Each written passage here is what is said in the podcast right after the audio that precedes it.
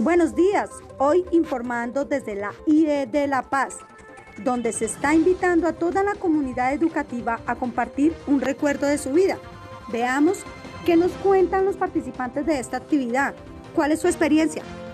Buenos días, mi nombre es María Alejandra Pedraza Puentes y pues la experiencia que he tenido es que estábamos en el campo un día y pues llegaron muchos hombres con la cara tapada, con pistolas y armas y mi mamá y yo nos teníamos que esconder debajo de un lugar para que no nos encontraran y cuando se fueron los señores nos dejaron la casa muy desorganizada.